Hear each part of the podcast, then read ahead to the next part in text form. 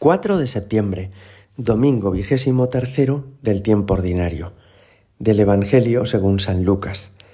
En aquel tiempo mucha gente acompañaba a Jesús. Él se volvió y les dijo, Si alguno viene a mí y no pospone a su padre y a su madre, a su mujer y a sus hijos, a sus hermanos y a sus hermanas, e incluso a sí mismo, no puede ser discípulo mío. Quien no carga con su cruz y viene en pos de mí, no puede ser discípulo mío. Así, ¿quién de vosotros, si quiere construir una torre, no se sienta primero a calcular los gastos, a ver si tiene para terminarla? No sea que si echa los cimientos y no puede acabarla, se pongan a burlarse de él los que miran, diciendo, este hombre empezó a construir y no pudo acabar. ¿O qué rey si va a dar la batalla a otro rey no se sienta primero a deliberar si con diez mil hombres podrá salir al paso del que lo ataca con veinte mil? Y si no, cuando el otro está todavía lejos, envía legados para pedir condiciones de paz. Así pues, todo aquel de entre vosotros que no renuncia a todos sus bienes, no puede ser discípulo mío. Palabra del Señor. Vamos a fijarnos en este día en dos aspectos del Evangelio que acabamos de escuchar y que hoy oiréis todos en misa. En primer lugar, esto que decía Jesús, que hemos de posponer padre, madre, mujer, hijos, hermanos, hermanas e incluso a nosotros mismos antes que a Él. ¿Por qué nos dice esto el Señor? Puede a algunos parecerles una contradicción, porque el mismo Dios es el que nos ha dado el cuarto mandamiento, honrarás a tu padre y a tu madre. De manera que es un deber que tratemos con respeto y con cariño a nuestra familia, que los hijos obedezcan a sus padres, que tengamos esa admiración y respeto a los mayores, que cuidemos nuestros vínculos familiares, no nos, desentengan, no nos desentendamos de los nuestros. ¿Por qué nos dice Jesús entonces esto? Alguno todavía le puede sorprender más recordando que Jesús dice en otro pasaje del Evangelio, amad a vuestros enemigos. Entonces ya sí que puede quedar perplejo. Si tengo que amar a mi familia y tengo que amar a mis enemigos, ¿cómo dice aquí el Señor que tengo que posponer todo a Él? La palabra importante de esta frase es esa, posponer. Posponer quiere decir entender que va detrás, que se pone después, que hay algo que va antes, que tiene más importancia. Y ese alguien es Dios.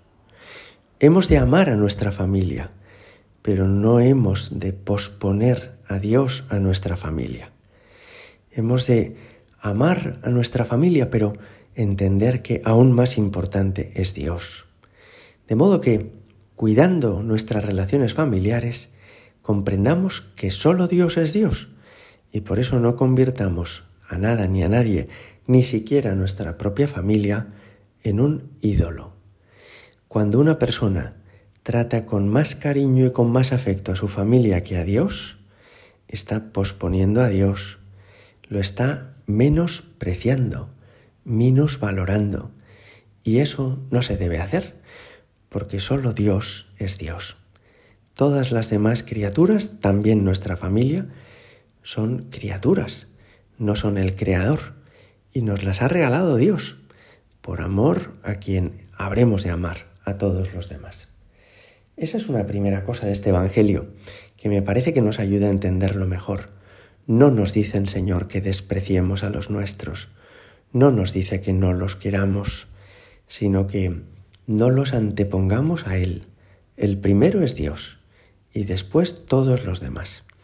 Y después al final, en el Evangelio, decía Jesús que igual que uno calcula antes de empezar a construir una torre si tiene materiales suficientes, o calcula un militar si tiene recursos suficientes para vencer a alguien que le ataca, que así también nosotros habremos, dice el Señor, de renunciar a todos los bienes.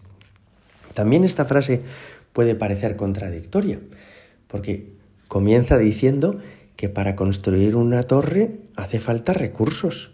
hacer acopio de materiales y que para ganar una guerra hace falta tener también recursos humanos, materiales, tecnológicos suficientes. De modo que parece comenzar diciendo que hemos de hacer acopio, hemos de reunir todo lo que nos va a hacer falta para, para crecer espiritualmente y sin embargo después nos dice todo aquel de entre vosotros que no renuncia a todos sus bienes no puede ser discípulo mío. ¿Hay contradicción entre este, estos dos ejemplos y la afirmación del Señor? No, no la hay. Lo que nos está queriendo decir el Señor es que para crecer espiritualmente nos hacen falta más bienes espirituales que materiales. Y que por eso los bienes materiales, más que ser una ayuda, nos entorpecen ese crecimiento, esa superación espiritual. Con un ejemplo se puede entender.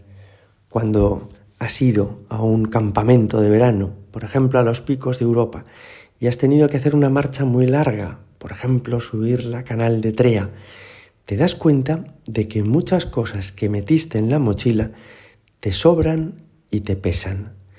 Te das cuenta de que llenar la mochila de cosas innecesarias no solamente no te facilita esa marcha, sino que te la complica, porque es un peso muy grande.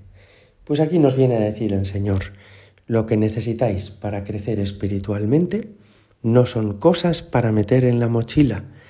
Cuantas más cosas metas en la mochila, más peso tendrá tu vida y por eso más difícil te será caminar.